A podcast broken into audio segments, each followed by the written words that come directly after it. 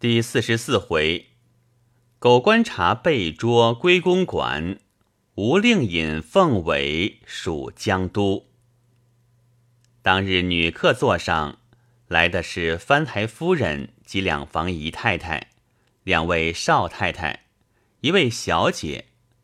这是他们相有交情的，所以都到了。其余便是各家官眷，都是很有体面的。一个个都是披风红裙，当这个热闹的时候，哪里会叫骂起来？原来那位狗才，自从那年买主了那制台亲信的人，便是接二连三的差事，近来又委了南京制造局总办，又兼了筹防局、货捐局两个差事，格外阔绰起来，时常到秦淮河去嫖。看上了一个妓女，花上两吊银子，讨了回来做妾，却不叫大老婆得知。另外租了小公馆安顿。他那位大老婆是著名泼皮的，日子久了也有点风闻，只因不曾知的实在，未曾发作。这回季之家的寿事送了帖子去，狗才也送了一份礼，请帖当中。也有请的女客帖子，他老婆便问去不去。狗才说：“既然有了帖子，就去一遭也好。”谁知到了十八那天，狗才对他说：“吴家的女帖是个虚套，几只夫人病了，不能应酬，不去也罢。”他老婆倒也信了。你道他为何要骗老婆？只因那讨来的婊子。知道这边有寿事唱戏，便撒娇撒痴的要去看热闹。狗才被他缠不过，只得应许了。又怕他同老婆当面不便，因此撒了一个谎，止住了老婆。又想只打发侍妾来拜寿，恐怕既之见怪。好在两家眷属不曾来往过，他便置备了二品命妇的服饰。叫婊子穿上，扮个奇装，只当是正事。传了帖子进去，季知夫人相见时便有点疑心，暗想他是奇人，为甚裹了一双小脚，而且举动轻佻，言语糊涂，喜笑无实，只是不便说出。狗才的公馆与季之处相去不过五六家。今日开通了隔壁，又进了一家。这边锣鼓喧天，鞭炮齐放，那边都听得见。家人仆妇在外面看见女客来的不少，便去告诉了那狗太太。这几个仆妇之中，也有略略知道这件事的，趁便讨好，便告诉他说：“听说老爷今天叫新姨太太到吴家拜寿听戏。”所以昨天预先止住了太太，不叫太太去。他老婆听了，便气得三尸乱抱，七窍生烟。趁狗才不在家，便传了外面家人来拷问。家人们起先只推不知，经不起那妇人一番恫吓，一番软骗，只得说了出来。妇人又问了住处，便叫打轿子，再三吩咐家人。有谁去送了信的？我回来审出来了，先撕下他的皮，再送到江宁县里打屁股。因此没有人敢给信。他带了一个家人，两名仆妇，径奔小公馆来。进了门去，不问情由，打了个落花流水，喝叫把这边的家人仆妇绑了，叫带来的家人看守。不是我叫放。不准放！又带了两名仆妇，仍上轿子，奔向季之家来。我在受座天井里碰见的正是他，因为这天女客多，进出的仆妇不少。他虽跟着有两个仆妇，我可并不曾留意。他一径走到女座里，又不认得人，也不行礼，直闯进去。季之夫人也不知是什么事。只当是谁家的一个仆妇，他径直闯第一座上，高声问道：“哪一个是秦淮河的蹄子？”季之夫人吃了一惊，我姐姐连忙上去拉她下来，问她找谁？怎么这样没规矩？那首座的是翻台倒台的夫人，两边陪坐的都是首府首县的太太。你胡说些什么？妇人道：“便是翻台夫人，便怎么？须知我也不弱。”季之夫人道：“你到底找谁？”夫人道：“我只找秦淮河的蹄子。”我姐姐怒道：“秦淮河的蹄子是谁？怎么会走到这里来？”哪里来的疯婆子？快与我打出去！妇人大叫道：“你们又下帖子请我，我来了又打我出去，这是什么话？”季之夫人道：“既然如此，你是谁家宅眷？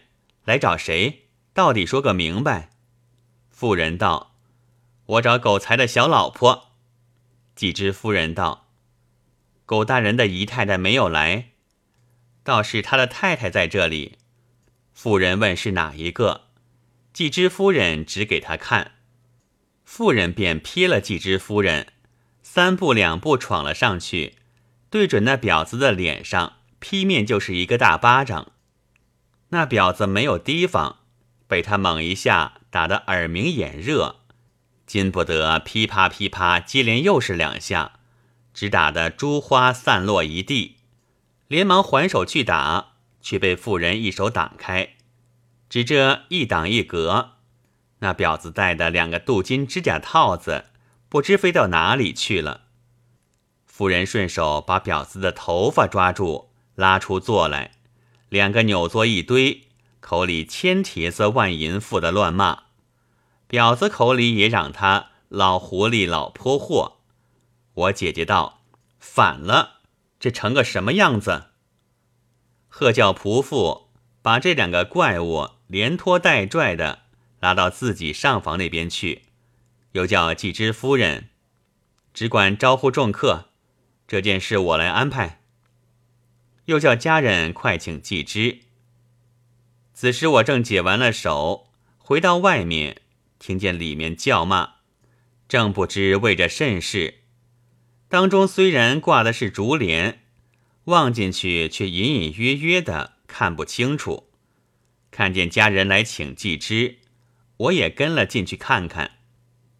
只见他两个在天井里仍然扭作一团，妇人伸出大脚去跺那婊子的小脚，跺着他的小脚尖儿，疼得他站立不住，便倒了下来，扭着妇人不放。妇人也跟着倒了，婊子在妇人肩膀上死命的咬了一口，而且咬住了不放。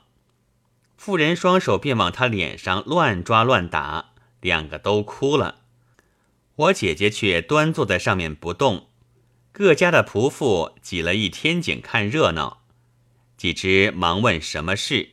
姐姐道：“连我们都不知道，大哥快请狗大人进来。”这总是他的家事，他进来就明白了，也可以解散了。季之叫家人去请，姐姐便仍到那边去了。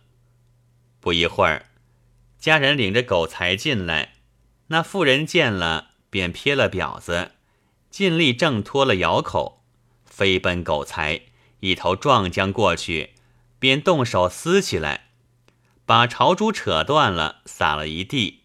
妇人嘴里嚷道：“我同你去见将军去，问问这宠妾灭妻是出在大清会典哪一条上？你这老杀财，你嫌我老了？须知我也曾有年轻的时候对付过你来。你就是讨婊子，也不应该叫他穿了我的命符，居然充作夫人。你把我安放到哪里？须知你不是皇帝，家里没有冷宫。”你还一个安放我的所在来，我便随你去干。高才气得目瞪口呆，只连说罢了罢了。那婊子盘膝坐在地上，双手握着脚尖儿，嘴里也是老泼货、老不死的乱骂，一面爬起来，一步一拐的走到狗才身边，撕住了，哭喊道：“你当初许下了我永远不见泼辣货的面，我才嫁你。不然南京地面怕少了年轻标致的人，怕少了万贯家财的人。我要嫁你这个老杀财！你骗了我入门，今天做成这个圈套捉弄我。到了这里，当着许多人羞辱我。”一边一个把狗才持住，倒闹得狗才左右为难。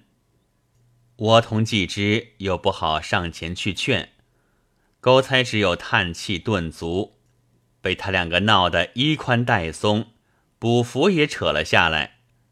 闹了好一会儿，方才说道：“人家这里拜寿做喜事，你们也太闹得不成话了，有话回家去说呀。”妇人听说，拉了狗才便走。季之倒也不好去送，只得由他去了。婊子倒是一松手道：“凭你老不要脸的抢了汉子去，我看你死了也搂他到棺材里。”季之对我道：“还是请你姐姐招呼他吧。”说着出去了。我叫仆妇到那边请了姐姐过来。姐姐便带那婊子到我们那边去，我也到外面去了。此时众人都卸了衣冠，撤了筵席，桌上只摆了瓜子果碟。众人看见季之和我出去，都争着问是什么事，只得约略说了点。大家议论纷纷，都说狗才的不是，怎么把命符给姨娘穿起来？怪不得他夫人动气。然而未免暴躁些，有个说狗观察向来讲究排场，却不到今天丢了这个大脸。正在议论之间，忽听得外面一叠连声叫报喜，正要叫人打听时，早抢进了一个人，向季之请了个安道，给吴老爷报喜道喜。季之道什么事？那人道：恭喜吴老爷。署里江都县已经挂了牌了。原来翻台和季之是几代的交情，向来往来甚密。只因此刻彼此做了官，反被官里拘束住了，不能十分往来，也是彼此避嫌的意思。藩才早就有心给季之一个署缺，因知道今天是他老太太的整寿。前几天江都县出了缺，论理就应该即刻委人，他却先委了扬州府经历暂行代理，故意挨到今日挂牌，要博老太太一笑。这来报喜的却是翻台门上，想来两司门上是很阔的，候补州县官有时要望同他拜个把子也够不上呢。他如何肯亲来报喜？因为他知道藩台和季之交情深，也知道藩台今天挂牌的意思，所以特地跑来讨好。又出来到寿座前拜了寿，几只让他坐，他也不敢就坐，只说公事忙，便辞去了。这话传到了里头去，老太太欢喜不尽，传话出来，叫这出戏完了。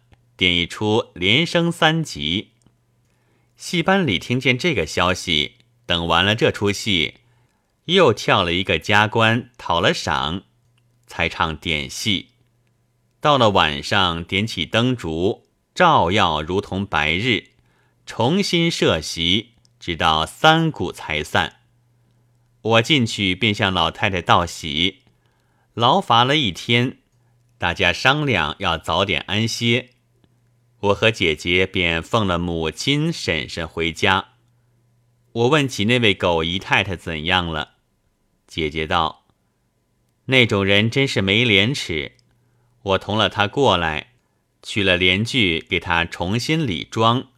他洗过了脸，梳略了头髻，重施脂粉，依然穿了命服，还过去坐席，毫不羞耻。”后来他家里接连打发三起人接他，他才去了。我道：“回去还不知怎样吵呢。姐姐道：“这个我们管他作甚？”说罢，各自回房歇息。次日，季之先到番薯谢尾，又到都园秉之秉谢，顺道到各处谢寿。我在家中帮着指挥家人收拾各处，整整的忙了三天，方才停当。此时季之已经奉了札子，赤之到任，便和我商量，因为中秋节后各码头都未去过。叫我先到上江一带去查一查账目，再到上海、苏杭，然后再回头到扬州衙门里相会。我问季之，还带家眷去不带？季之道：“这属事不过一年就回来了，还搬动什么呢？我就一个人去，好在有你往来于两间，这一年中。”我不定因公进行也有两三次，莫若仍旧安顿在这里吧。我听了自然无甚说话，当下又谈谈别的事情。忽然家人来报说，翻台的门上大爷来了，季之便出去会他，一会儿进来了，我忙问是什么事，季之道，方伯升了安徽巡抚。方才电报到了，所以他来给我一个信。说着，便叫取衣服来，换过衣帽，上衙门去道喜。季之去后，我便到上房里去，恰好我母亲和姐姐也在这边。大家说起翻台升官，都是欢喜，自不必说。只有我姐姐默默无言，众人也不在意。过了一会儿，季之回来了，说道：“我本来日间便要秉辞到任，此刻只得送过忠诚再走的了。”我道：“新任藩台是谁？只怕等新任到了算交代，有两个月呢。”季知道，新藩台是浙江聂台升调的，到这里本来有些日子，因为安徽府台是被参的。这里中城街的殿御史训复新任，吴荣来京请训，所以制台打算为寻道代理藩司，以便中城好交谢赴新任去。大约日子不能过远的，顶多不过十天八天罢了。说着话，一面卸下衣冠，又对我说道：“起先我打算等我走后，你再动身。”此刻你犯不着等我了，过一两天，你先到上江去，我们还是江都会吧。我近来每处都派了自己家里人在那里，你顺便去留心查看，看有能办事的，我们便派了他们管理。算来自己家里人总比外人靠得住。我答应了。过了两天，付了上水船到汉口去。稽查一切，势必回到九江。一路上倒没有什么事。九江试完后，便赴下水船到了芜湖，耽搁了两天。打听得今年米价甚是便宜，我便议好了电码，亲自到电报局里去，打电报给上海管德全，叫他商量应该办否。刚刚走到电报局门口，只见一圣红轿围的蓝泥中轿，在局门口砌下。轿子里走出一个人来，身穿湖色皱纱密型棉袍，天青缎对襟马褂，脸上架了一副茶碗口大的墨镜眼镜，头上戴着瓜皮纱小帽，吓得叫来对我看了一眼，便把眼镜摘下。对我拱手道：“回了，是几时到的？”我倒吃了一个闷葫芦，仔细一看，原来不是别人，正是在大关上和挑水阿三下象棋的毕竟江，面貌丰腴的了不得。他不向我招呼，我竟然要认不得他了，当下只得上前私见。静静便让我到店局里课堂上坐。我道：“我要发个电信呢。”他道：“这个交给我就是。”我只得随他到课堂里去。主宾坐下，他便要了我的底子，叫人送进去，一面问我现在在什么地方，可还同季之一起。我心里一想，这种人和饭上给他说真话。因说道：“分手多时了，此刻在沿江一带跑跑，也没有一定事情。”他道：“几知这种人和他分了手，倒也罢了。这个人刻薄得很。社亲此刻当着局子的老总，带了兄弟来当一个收支委员。本来这收支上面还有几位私事，兄弟是很空的。”无奈社亲事情忙，把一切事都交给兄弟去办，兄弟倒变了这局子的老总了。说来也不值当，拿了收支的薪水办的总办的事，你说冤不冤呢？我听了一席话，不觉暗暗好笑，嘴里只得应道：“这叫做能者多劳啊。”正说话时，便来了两个人。都是趾高气扬的，嚷着叫调桌子打牌，竟将便邀我入局。我推说不懂，便要了电报收单，照算了报费，便辞了回去。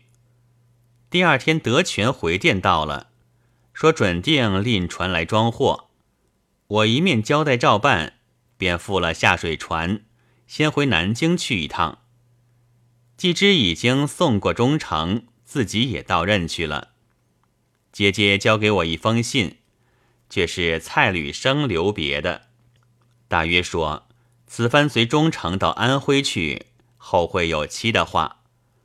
我盘桓了两天，才到上海，和德全商量了一切，又到苏州走了一趟，才到杭州去料理清楚，要打算回上海去。却有一两件琐事不曾弄明白，只得暂时歇下。这天天气晴明，我想着人家逛西湖都在二三月里，到了这个冬天，湖上便冷落得很。我虽不必逛湖，又何妨到三雅园去吃一杯茶，望望这冬天的湖光山色呢？想罢，便独自一人。缓步前去，刚刚走到城门口，劈头遇见一个和尚，身穿破衲，脚踏草鞋，向我打了一个问讯，正是：不是偷闲来竹院，如何此地也逢僧？不知这和尚是谁？且待下回再记。